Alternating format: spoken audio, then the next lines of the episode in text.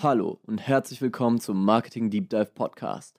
Hier erfährst du Tipps, Tricks, News und Strategien von erfolgreichen, praxiserfahrenen Marketern und Brandexperten, die dein Marketing und Branding auf das nächste Level heben.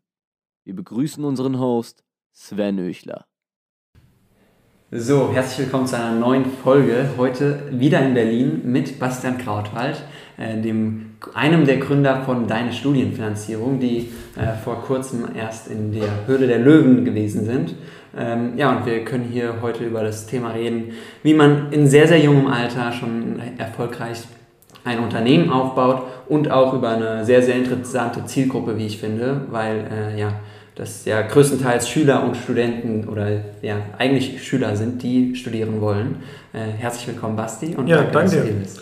Ja, danke für die Einladung. Oder dass ich hier sein darf. Ja, stimmt. Du bist bei uns im Büro, aber ich glaube, du bist ja jederzeit willkommen. Von daher ist das ja heute hier keine, keine Ausnahme. Jedes Mal, wenn du in Berlin bist, herzlich willkommen. ähm, ja, danke, dass ich bei dir zu Gast sein darf. Und äh, ob das ein erfolgreiches Produkt ist, das werden wir heute gemeinsam rausfinden. Ja, dann erzähl doch mal kurz über dich, wie du dazu gekommen bist und dann, was das Produkt am Ende ausmacht. Ja, sehr gern. Ähm, also ich bin dazu gekommen, dass ich, ich habe 2015 nach dem Abi begonnen, ähm, in der Bank zu arbeiten, ein duales Studium in der Bank zu machen. Und letztendlich, ähm, wenn man die ersten Tage in der Bank verbringt, dann findet man das alles cool und das ist alles super spannend und die ersten Wochen auch noch. Ähm, ich habe zu dem Zeitpunkt damals dann letztendlich die ersten Beratungsgespräche relativ früh alleine führen können. Das heißt zu Kontoerklärung, Erklärung zur Versicherung etc. Ähm, also Gespräche, die man letztendlich dann so im Privatkundenbereich als Berater führen darf. Ähm, da ist natürlich eine sehr, sehr hohe Lernkurve kurzfristig da, aber ich hatte die langfristig nicht gesehen und habe eigentlich darüber nachgedacht, dass ich es super spannend finde würde, wenn das Produkt, was ich dort quasi anbieten kann, diese Beratungsleistung, man hat eine Regel gelernt, jemand ist weiß ich nicht, 35 und hat ein Kind, dann ist Versicherung X relevant oder jemand, äh, weiß nicht, reist sehr gern und ähm, macht alles über das Online-Banking, dann könnte vielleicht eine, das ein spezielles Kontomodell relevant sein. Diese Regeln kann man ja sehr gut technisch abbilden. Ne? Die sind sehr, sehr klar, sehr objektiv betrachtbar. Und eigentlich als Berater probiert man die ganze Zeit so eine Regel zu finden im Kopf. Ne? Ich unterhalte mich mit dir, probiere ein bisschen Smalltalk zu führen und in dem Gespräch probiere ich herauszufinden, ist da jetzt irgendwas dabei, was ich mal gelernt habe. Mhm. Und das wollte ich tatsächlich damals irgendwie digital objektiv abbilden können. Ich habe mit dem Schulfreund gemeinsam angefangen, letztendlich so ein Regelwerk aufzubauen, eher technisch das auszuwerten. Und ich habe damals über 10.000 Regeln aus dem Privatkundenbereich aufgestellt für alle ähm, Privatkundenprodukte, die es so in der Bank gab. Und damit fing es eigentlich an, dass ich gesagt hatte, so eine, so eine objektive Beratung finde ich sehr, sehr spannend. Ich kann mich multiplizieren, ich muss nicht daneben sitzen, um eine gute Beratung liefern zu können. Ähm, das, kann der, das kann der Kunde und gar nicht auf Student damals ausgerichtet, auch sehr, sehr gut alleine. Ähm, damit habe ich meine beiden Mitgründer kennengelernt, den Alex und den Dave. Und wir sind in den Axel Springer Plan Play Accelerator gekommen. War damals halt sehr berühmt für erste, erste Investment, was sie getätigt haben. Oder in der ersten Batch war N26 dabei, die Digitalbank ähm, die natürlich dann über alles hinweg gestrahlt hat und ähm, für uns als Finanzthema natürlich super, super, ähm, ja, da hat man hingeschaut und fand es beeindruckend und wir haben dann aber zu dem Zeitpunkt gemerkt, dass das aus Beratersicht super interessant ist, natürlich, wenn ich mich multiplizieren kann und diese Beratungsleistung liefere. Aber wir haben niemals von einem Kunden gehört, äh, also in der Prototypenphase, boah, das war eine richtig sexy Versicherung, die ich über euch gefunden habe. Und wenn das in dieser frühen Phase schon nicht erfolgt, dann ist das Problem offensichtlich nicht groß genug. Und ähm, wir haben uns dann damals die Frage gestellt, ist es das Problem, was wir wirklich sehen und was wir irgendwie lösen können und wollen?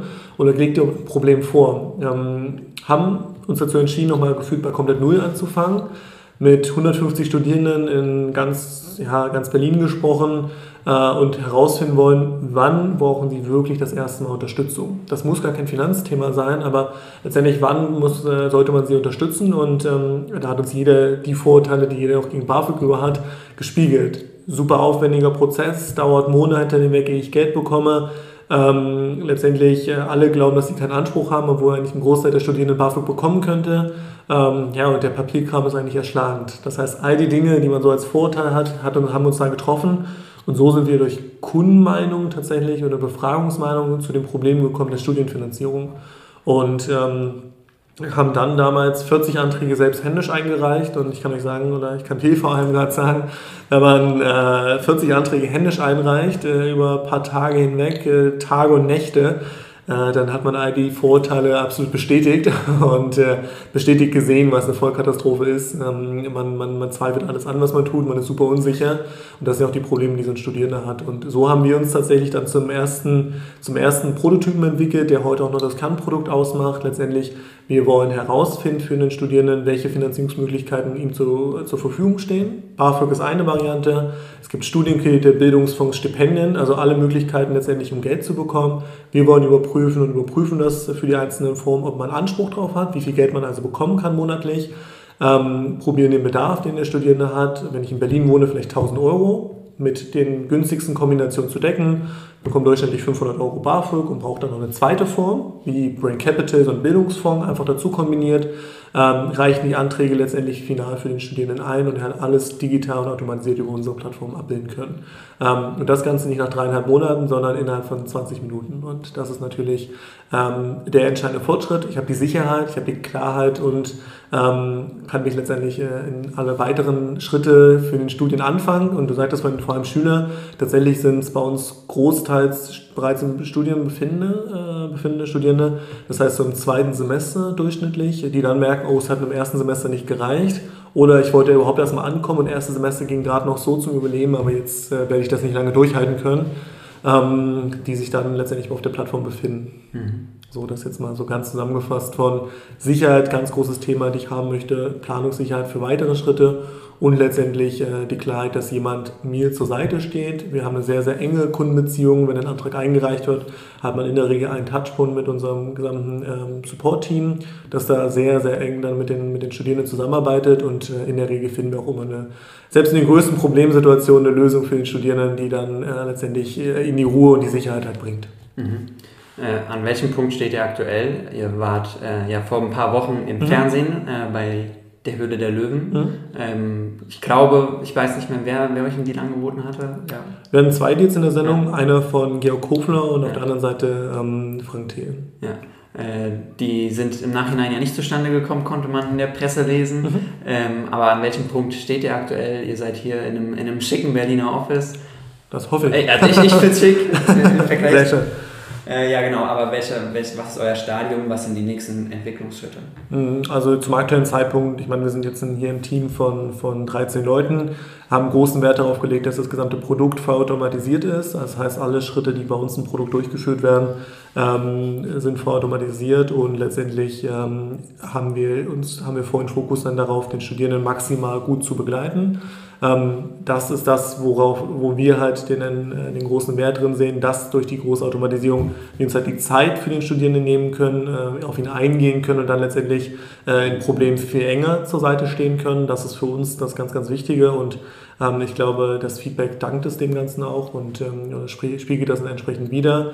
für uns relevante nächste Schritte ist, dass wir, dass wir natürlich weiter Finanzierungsprodukte auf, aufnehmen werden ähm, auf die Plattform, was gar nicht aber jetzt in großem Maße notwendig ist, sondern selektiv schauen, wo konnten bisher gewisse ähm, ja, Studierende nicht gefördert werden, also wo gab es keine, kein mögliches Angebot, das nach aufzustocken, das, und das ist so der Anspruch, den wir haben, jeder Studierende, ähm, der in Deutschland studieren möchte, ähm, unabhängig von Alter, Herkunft, Staatsangehörigkeit, ähm, eine Finanzierungsform mit uns findet. Und ähm, dass das Ziel erstmal im ersten Schritt erreicht ist, ähm, werden weitere Formen notwendig sein, aber nicht im großen Stile. Das heißt, selektiv dort das zu ergänzen.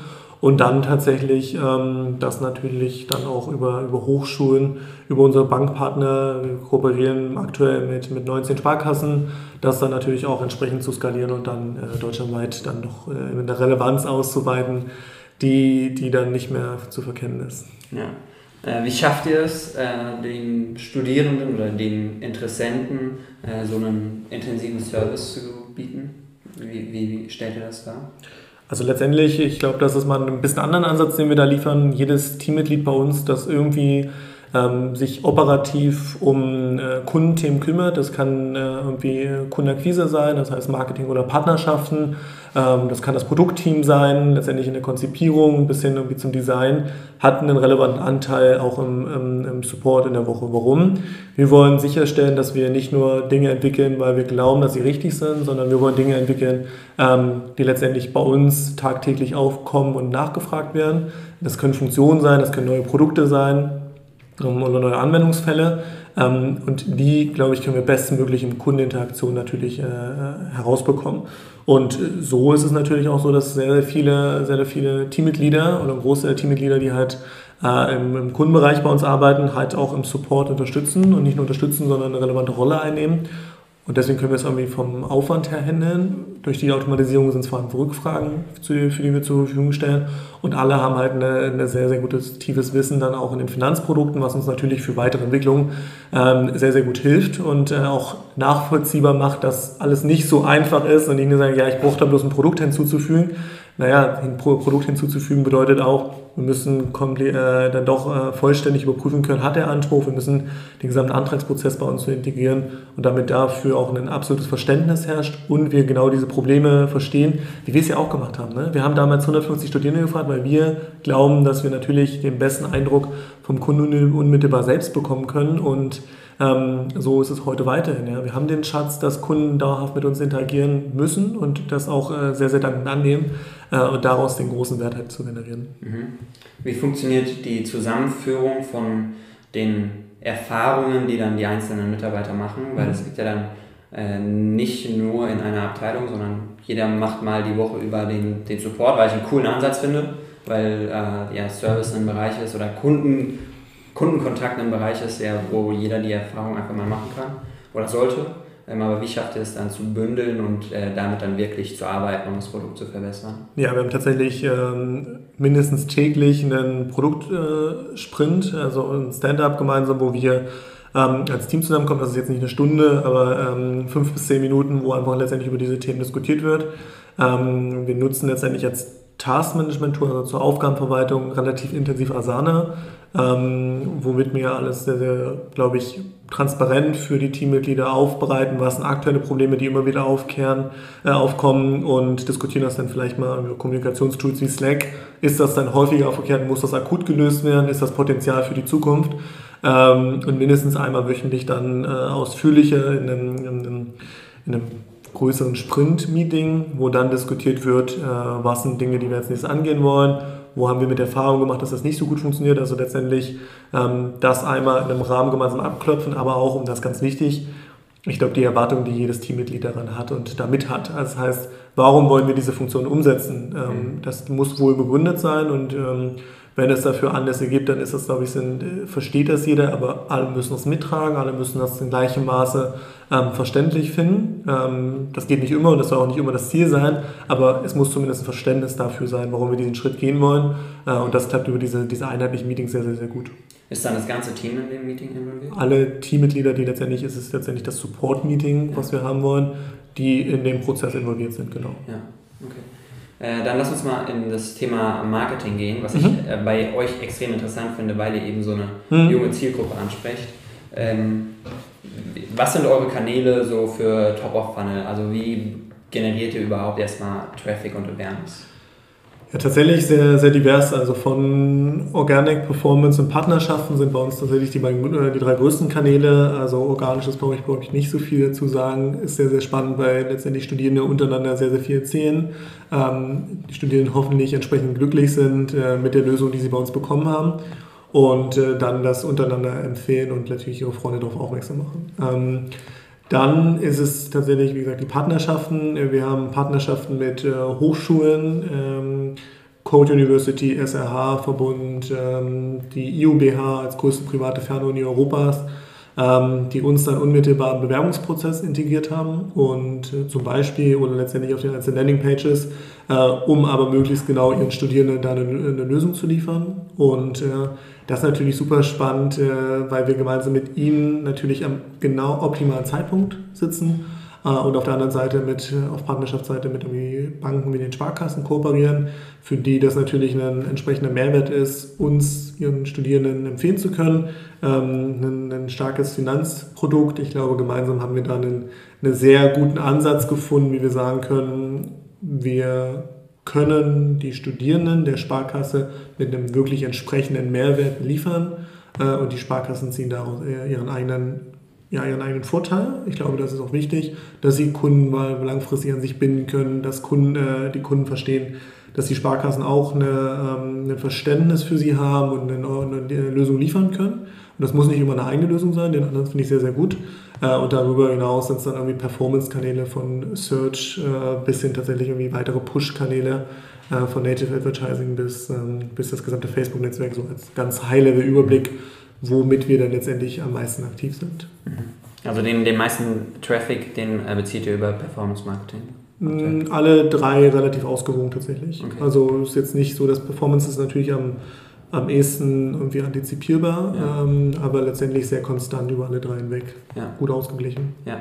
Bei Organic hast du hauptsächlich von Word of Mouth gesprochen, macht ihr auch äh, Content Marketing?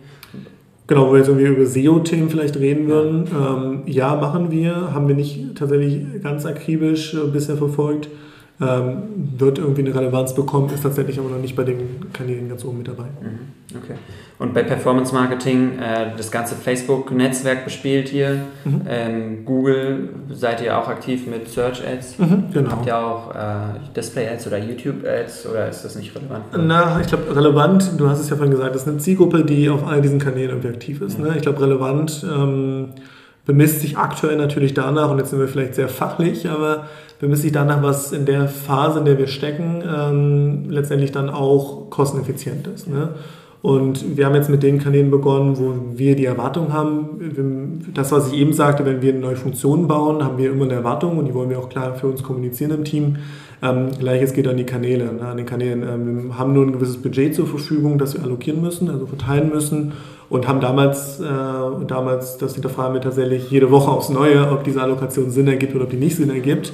Ähm, weil das, was wir eben, was ich eben beschrieben habe, irgendwie im Support-Meeting oder gemeinsam irgendwie im Customer Success-Meeting, die Punkte, die wir lernen wollen und die, die Dinge, die wir aktuell an unserem Produkt hinterfragen, äh, die hinterfragen wir natürlich in gleicher Weise auch in der Kundenakquisition. Ja. Mhm. Ähm, das heißt, wir fragen, hinterfragen uns jede Woche aufs Neue, ist das denn noch der richtige Weg, so wie wir, sie, wie wir einmal die Budgets verteilt haben. Ich glaube, dass Display äh, sehr, sehr spannend ist. Ich glaube, dass YouTube äh, sehr, sehr spannend ist, wenn man entsprechend gute Content, gute Inhalte zur Verfügung stellt und gute letztendlich Assets hat. Die müssen nicht, glaube ich, immer im Stile von, von der Deutschen Bahn sein oder von fancy Anzeigen, aber ich glaube, sie müssen zumindest einen entsprechenden, entsprechenden Qualitätsstandard genügen. Mhm. Ähm, das ist aufwendig. Ich glaube, das ist im Aufwand verbunden, gar nicht kostenaufwendig, aber ähm, die wir aktuell noch nicht so richtig leisten können in einem kleinen Team, mit einem Teammitglied letztendlich, das die Kundenakquise betreut, ähm, aber zukünftig halt natürlich viel tiefer uns anschauen werden. Mhm. Gleiches gilt, ich glaube, da sitzt ein Experte mir gegenüber bei TikTok. Ähm, da weiß man heute noch nicht so richtig, was man damit anfangen soll, ja. ähm, wie, man, wo, wie man den Fokus jetzt darauf richtet. Finde, da fragen wir uns sehr, muss ich sagen. Ja. Ähm, als organischen Kanal, ich glaube, Ads sind wir noch ein bisschen weiter weg. Ähm, jetzt ist, glaube ich, der Zeitpunkt, wo man sehr gut organisch da wachsen kann. Ja, ähm, ja wie, viel, wie viel Zeit und Kapazität wir darauf allokieren wollen oder verteilen wollen und sind wir uns noch sehr unsicher. Ne? Also ja. haben wir wahrscheinlich noch keine klare Meinung zu und wenn man, wenn man lang genug überlegt, dann ist wahrscheinlich die, die, diese Tendenz schon wieder vorbei, dass es organisch sehr gut klappt. Ja. Ähm, aber das sind zum Beispiel so Kanäle, wo wir noch gar nicht so richtig wissen, was wir selbst davon halten. Ja, aber kann ich sehr, sehr gut nachvollziehen, weil ähm, organisch Reichweite aufzubauen auf Instagram oder auf Facebook oder auch auf YouTube äh, ja. Ist sehr, sehr schwer, ja. äh, beansprucht für ein junges Startup am Anfang einfach viel zu viele Ressourcen. Ähm, TikTok geht, ähm, aber es ist auch einfach undurchschaubar, nach welchen Kriterien die teilweise den, die, die Reichweite vergeben. Ähm, aber ich habe jetzt gesehen, das kannst du dir vielleicht mal anschauen, äh, Simple Club ist seit ein paar Tagen ja. auf TikTok. Ähm, sind noch wahrscheinlich ein bisschen jünger in der Zielgruppe, aber schon. Ja, ich glaube schon so in der Abitur, Anfangsstudium ja. schon sehr große Überschneidung. Schon eine gewisse Zielgruppenüberschneidung, die jetzt anfangen mit so lustigen, dieser Moment in der Schule, wenn ja. XY passiert, Videos haben da jetzt 3500 Follower oder so. Ja, was nicht ähm, verkehrt ist, ne? Was, was nicht verkehrt ist, nachdem die irgendwie sechs Videos gepostet haben. Ja, muss ja auch sagen, also ich glaube, da kann man den Jungs von Simple Club auch mal ein großes Kompliment machen. Auf jeden Fall. Ähm, der Fokus, den hast du ja auch gerade angesprochen, auf es ist natürlich in der frühen Phase Aufwand, aber der Aufwand ist, glaube ich, händelbar, wenn man entsprechend es versteht, wie man darüber äh, skaliert ja. und wie man ähm, darüber dann letztendlich die Reichweite gewinnt. Ich glaube, so sind wir bisher nicht gewachsen. Ähm, deswegen ist der Aufwand für uns im Verständnis einfach größer, dass wir einfach die, ähm, die Dinge so gut verarbeiten, wie es dann Simple Club tut und wie es dann letztendlich äh, auch andere, andere studentische Anbieter tun oder letztendlich andere, ja, andere Publisher, aber ich glaube, das ist, ähm, das ist eine Frage des Fokuses. Den haben wir uns nicht gesetzt tatsächlich. Ähm, und ich finde aber, sie machen das sehr, sehr gut. Ja. Das war jetzt ein sehr langes Plädoyer für, für Simple Club, die da glaube ich, einen guten, guten Job für machen. Alex und Nico, ihr macht einen guten Job, wenn ihr meinen Podcast hört. Ich hoffe doch. Ähm, ja, und außerdem ist ja das Thema auch, dass ihr aktuell zumindest äh, eine Einmallösung für einen Studenten seid, oder? Weil also nee. in der Regel studiert. Der Studierende muss jedes Semester einen neuen Antrag stellen, äh, jedes Jahr einen neuen Antrag stellen, okay. tatsächlich. Äh, vollständig neuen Antrag bei BAföG zum Beispiel. Ja. Das geht äh, mit uns nicht in sechs Stunden, sondern in 30 Minuten. Äh, Im Maximalfall in der Regel ist es natürlich beim Folgeantrag nur noch einmal drüber lesen. Das heißt, ja. äh, es sind dann irgendwie zwei, drei, vier, fünf Klicks, die ich nur noch tätigen muss und dann reichen wir den neuen Antrag ein. Plus ich muss mich für einige Finanzierungsformen halt jedes Semester neu verifizieren, äh, mhm. dass ich weiterhin Studierender bin, damit die Auszahlung fortgesetzt werden kann. Das heißt, auch heute schon haben wir, haben wir viel mehr Funktionen, äh, die sogar in gewisser Art und Weise eine tägliche Relevanz haben werden äh, auf der Plattform von Kontointegration des Girokontos, womit alle Daten aktualisiert werden können, wir im Blick haben. Wenn Grenzwerte überschritten werden, ähm, da sind wir gerade dabei, einfach das in Beta-Phase zu testen. Wir haben jetzt eine native App quasi im gleichen Zuge äh, in die Beta-Phase gegeben, die jetzt von ich, gewissen Anzahl äh, an, an, Nutzern tatsächlich intensiv durchgetestet wird, wo uns Fehler gemeldet werden, ähm, aber viel mehr Anwendungsfälle noch zu liefern, die alltägliche Relevanz haben, weil jedes Semester müssen wir zumindest mit ihm interagieren. Mhm. Ja. Wie ist die Customer Journey, wenn jemand das erste Mal mit euch in Kontakt tritt, weil er beispielsweise in YouTube, äh, in, Google nach äh, Studienfinanzierung oder Studienkredit sucht, eine Anzeige oder gar nicht eure Seite sieht und äh, da draufklickt, ist es dann so, dass er normalerweise äh, direkt sich anmeldet oder gebt ihr dem erstmal quasi so wie einen Lead-Magnet oder wie sieht die Customer Journey in der Regel oder in, ja. in eurem Wunschszenario aus? Ich glaube, das unterscheidet sich schon äh, drastisch voneinander in der Regel, zum Wunschszenario. Wunschszenario. Ja. Ähm, bei uns, wir haben uns anfangs dafür entschieden, und das geht bis heute weiterhin, dass wir sehr, sehr spät erst eine Registrierung bei uns im Produkt durchführen lassen. Ähm, warum? Wir sind mit der Hypothese gestartet, die jetzt wahrscheinlich gar nicht mehr so haltbar ist, dass wir erstmal nur die Kunden bei uns auf der Plattform haben wollen, die eine finanzierungsfähige Form bei uns finden. Ähm, man kann alles ohne Registrierung erstmal frei nutzen. Du kannst überprüfen, ob du Anspruch hast. Du kannst überprüfen, welche Möglichkeiten dir zur Verfügung stehen. Äh, und erst dann musst du dich bei uns registrieren, ähm, wenn du dann ein förderfähiges Produkt hast. Ähm, ist, glaube ich, nicht der Optimalzustand, ist, glaube ich, nicht die Optimalsituation. Die Kunden, die sich nicht registrieren, die sich nicht registrieren, werden dann irgendwie über, über ähm, Remarketing adressiert. Aber letztendlich ist es, glaube ich, nicht die, die Customer Journey, wie man sie bauen sollte. Wir haben einen Prozess, der dann doch nicht äh, in einem Abwasch in der Regel erfolgt. Kunden loggen sich äh, das eine oder andere Mal erneut ein, um quasi alle Daten zu vervollständigen. Da wird der Prozess nicht aufwendiger, bloß man hat einfach nicht immer alles sofort parat ähm, und kann dann einfach an der Stelle wieder fortsetzen, wo ich einfach beim letzten Mal aufgehört habe. Aber wenn man sich unsere Plattform anschaut, ist es halt auch schon so, dass ich für einzelne Schritte auf einmal eine Belohnung erhalte.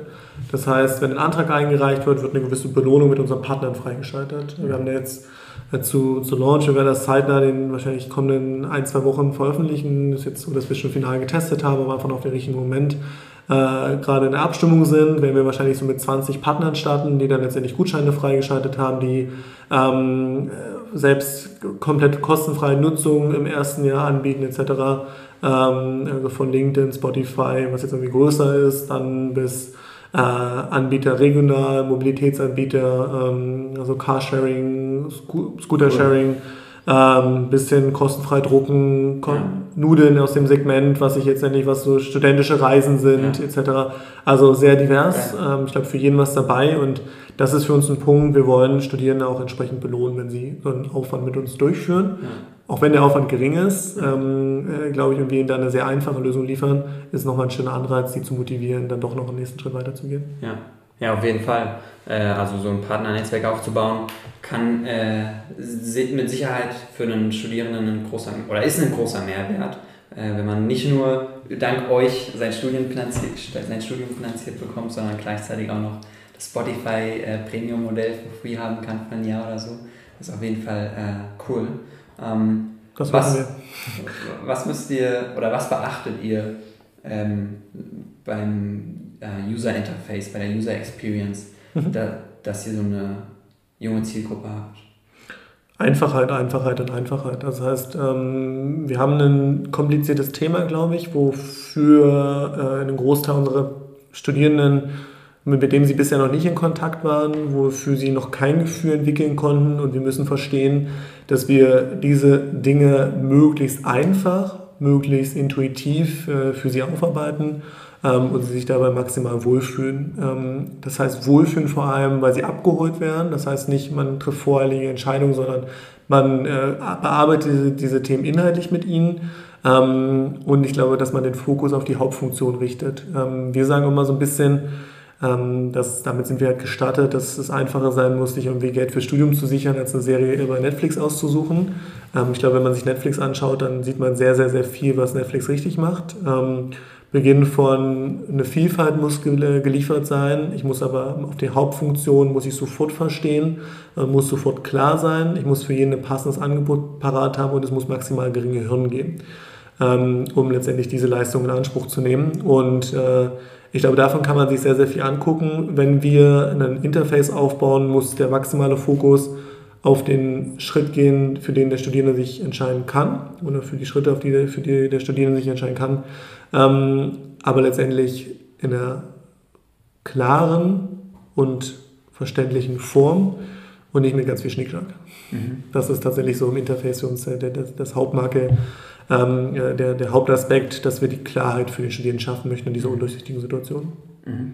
Und du hattest gerade eben gesagt, ihr seid bisher nur eine Web-App gewesen, aber euch gibt es jetzt auch als App mhm. bald im App Store, mhm. Play Store.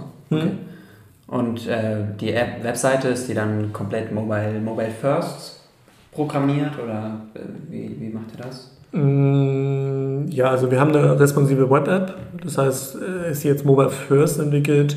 Ähm, man muss da, ich glaube, unterscheiden zwischen Antragstellung und äh, täglicher Funktionalität. Machen wahrscheinlich die meisten sogar noch über einen Desktop, oder? Genau, also die Antragstellung tatsächlich läuft in der Regel über den Desktop ähm, häufiger durch. Ähm, für die Funktionen, die dann mehr tägliche Relevanz haben, ist es absolut Mobile First, äh, heute schon entwickelt. Ähm, und äh, das ist natürlich sehr, sehr dankbar, wenn wir das in eine native App über, äh, übernehmen können mhm. äh, und davon äh, eigentlich sofort in wenigen Augenblicken eine native App draus äh, stampfen können, ist das für uns umso schöner. Ähm, aber die gesamte Website an sich, glaube ich, muss man in zwei Teile, oder den gesamten Prozess in zwei Teile schneiden, Antragstellung und tägliche Aktivität und dann, glaube ich, haben wir eine unterschiedliche Erkenntnis daraus zumindest. Was ist dir noch aufgefallen in den letzten Monaten, ähm, worauf die Interessenten und User Wert legen und was, was denen wichtig ist? Oder vielleicht auch im Gegenteil, äh, was sie davon abhält, mit euch zusammenzuarbeiten? Es muss gar nicht nur auf User Interface bezogen sein, sondern ja. auf die gesamte Bandbreite. Ja, was sie abhält, ist, glaube ich, ähm, kann ich nehmen, können wir in einzelnen Funktionen beurteilen. Bloß ich glaube, die, die größte Herausforderung ist es in der Phase ähm, gar nicht, dass sie aktiv sich gegen uns entscheiden, sondern ähm, dass sie von uns noch nicht gehört haben. Ich glaube, das ist einfach dann eine Frage der Skalierung und der Größe. Ähm, dass es immer wieder Themen gibt und Funktionen, warum jemand nicht, äh, wenn wir jetzt schon sehr fachlich sind, aber nicht durchkonvertiert. Das heißt, von er kommt auf die Webseite, geht auf die Web-App, ähm, letztendlich bis so reicht seinen Antrag ein. Ich glaube, da gibt es vielfältige Gründe, da gibt es nicht den einen Grund tatsächlich. Ja, es kann sein, er ist noch Schüler und äh, hat jetzt nur mal geschaut und kann es dann gar nicht vollständig fortsetzen, kann sein, hat nicht alles vollständig ähm, und dann sind auf einmal seine Daten weg und dann äh, lässt es sein und guckt irgendwie in, Wochen noch, in ein paar Wochen nochmal und fängt nochmal von vorne an. Ähm, da kann es sein, dass irgendwie keine Option vorhanden ist. Es ist dann sehr, sehr, sehr vielfältig. Ich glaube, Schritt davor ist, dass äh, ist jetzt die Frage ist, dass wir entsprechend viele Studierende darauf aufmerksam machen, dass sie überhaupt die Möglichkeit haben. Weil aktuell ist es so, die Zahlen an BAföG-Anträgen ist äh, Jahr für Jahr rückläufig, obwohl mehr Studierende anfangen zu studieren und der Anspruch pro BAföG äh, steigt. Ähm, es gab vor zwei Tagen einen größeren Handelsblattbericht dazu, äh, dass die Antragstellung eine Katastrophe ist. Das ist auch absolut nachvollziehbar und korrekt, äh, wenn man überlegt, dass wir im vergangenen Jahr, wir veröffentlichen jetzt keine detaillierten Zahlen, aber mehr Anträge eingereicht haben, als alle Studierendenwerke letztendlich über die Online-Plattform erhalten haben, dann spricht das entweder für uns oder ganz klar auch gegen die Antragstellung ähm, über, die, über, die, äh, über die Plattform. Und ich glaube, da liegt der große Schmerzpunkt drin, dass man einfach verständlich macht, es muss nicht so katastrophal sein, wie, wie es bisher 40 Jahre lang war. Mhm. Es gibt eine einfache Lösung, du erfährst sofort, ob du Anspruch hast. Ähm, und bekommst halt auch diese, diese Sicherheit dann letztendlich, äh, dass du es erhalten wirst mhm. ähm, mit uns. Und äh, es ist sehr convenient und einfach umsetzbar. Und ich glaube, da muss man erstmal an die, an die Schwelle kommen, indem das ganz, ganz viele Leute kennen und ganz viele Studierende deutschlandweit nutzen. Mhm. Ähm, und ich glaube, die Schwelle haben wir noch nicht final überschritten. Ich glaube, die wird es auch hoffentlich nie geben. Ja. Aber äh, ich glaube, das ist der größte Grund, warum wir noch nicht von jedem genutzt werden. Ja, aber das ist ja ein Indiz dafür, dass äh, die Studierenden oder die potenziellen Kunden von euch immer abwägen, äh, wie viel Aufwand ist der BAföG-Antrag und wie viel Geld bekomme ich dabei raus. Ich weiß jetzt nicht, wie, wie viel Geld bekommt man im Durchschnitt bei BAföG? So? 500 Euro. 500 Euro im Monat? Genau. Ja, und äh, wenn die nicht mal dazu bereit sind, ähm, für 500 Euro im Monat den, den BAföG-Antrag ohne euch, ne, also mhm. so durchzuführen, äh, ist das ein Anzeichen dafür, wie es in den, in den Medien oft vorurteilhaft äh, kolportiert wird, dass die, die Gen Y und die Gen Z heutzutage äh, zu faul ist? Ich glaube, ich kann das wenigstens. Also letztendlich musst du selber gerade fragen, wie hoch der BAföG-Anspruch ist. Das heißt, wenn du das nicht weißt, wird das auch jeder andere nicht wissen. Äh, ich weiß also nicht, wofür ich das tue. Ähm, ich glaube, die ganzen Vorurteile sind äh, absolut berechtigt. Wenn ich nicht weiß, ob ich Geld bekomme, dann liegt es nicht an den sechs Stunden, das auszuführen, dann liegt es daran, dass ich dreieinhalb Monate durchschnittlich Unsicherheit habe, ob ich dann überhaupt was bekomme. Und die Zeit zu überbrücken äh, mit Hoffen und Bangen und kein Geld haben, ist der viel größere und entscheidendere Aspekt. Ja, das ist nämlich die Unsicherheit, die ich nicht haben möchte. Mhm. Ähm, daran liegt es, glaube ich, äh, im, im, das ist das größte und fatalste Problem, das nicht gelöst wurde und gelöst äh, wurde bisher, was wir aber natürlich lösen können. Und das ist das ganz, äh, ganz Spannende daran. Ähm, und zweiter Aspekt, ich glaube nicht, dass die Zielgruppe und auch die, die gesamte Generation V ist. Ich äh, heute Morgen im, im, Podcast von, von Gabor Steingart, äh, Steingart äh, war letztendlich die Diskussion darüber, ähm, wie sich die Grünen in den Jahren verändert haben, von sehr aggressiv, äh, aggressiver Partei letztendlich heute zu dann äh, vielleicht ein bisschen weicher, aber mehr Mainstream. Ähm, und ich fand da eine sehr, sehr schöne Aussage auch zu finden, zu letztendlich, wie ist Fridays for Future oder was ist der große äh, Vorteil von Fridays for Future? Das ist dann doch schon eine relativ gebildete Zielgruppe, die irgendwie doch relativ höflich ist, muss man auch sagen, oder zumindest eine Aktivistengruppe. Ähm, ja, da haben wir hier in Berlin andere Gruppen erlebt, die letztendlich dann den, vor ein paar Wochen den großen Stern dann irgendwie lahmgelegt haben an der Siegessäule. Äh, paar Tage. Ähm, damit kann man sich nicht arrangieren, aber mit den Forderungen, die letztendlich allgemeingültig in der Wissenschaft irgendwie zumindest bestehen, diese zu übernehmen und immer wieder zu adressieren, glaube ich, zeugt davon, dass wir eine sehr gebildete Zielgruppe haben, die aber mit diesen Themen einfach noch nie zu tun hatte. Das muss man sich ja einfach auch mhm. vergegenwärtigen. Sie kommen aus der Schule und hatten bis dahin noch nicht eine einzige finanzielle Entscheidung alleine treffen sollen. Ich meine, das geht gar nicht darum, dass ich das nicht kann. Es bringt mir einfach nichts, da in Unsicherheit zu schweben und einfach vage Dinge auszuführen, weil davon hängt mehr ab als nur, ich habe es mir selbst bewiesen. Und ähm, deswegen glaube ich, dass die Zielgruppe ähm, alles andere als faul ist und auch alles andere als ähm, vielleicht uninteressiert. Ich glaube, sie sind einfach effizient und sind auf äh, den größten, Mehr, äh, größten Mehrwert in kürzester Zeit bedacht. Und ich glaube, das ist für unsere zukünftige Entwicklung, gar nicht nur auf uns, deine Studienfinanzierung bezogen, ähm, das Dankbarste, was wir erreichen. Das war eine weitere Folge des Marketing Deep Dive Podcast. Jetzt ist es an der Zeit, deine neuen Learnings in die Tat umzusetzen. Teile diese Folge mit deinem Team und Bekannten, wenn du möchtest, dass sie immer das neueste Marketingwissen erhalten. Wir freuen uns, wenn wir dich beim nächsten Mal wieder begrüßen dürfen.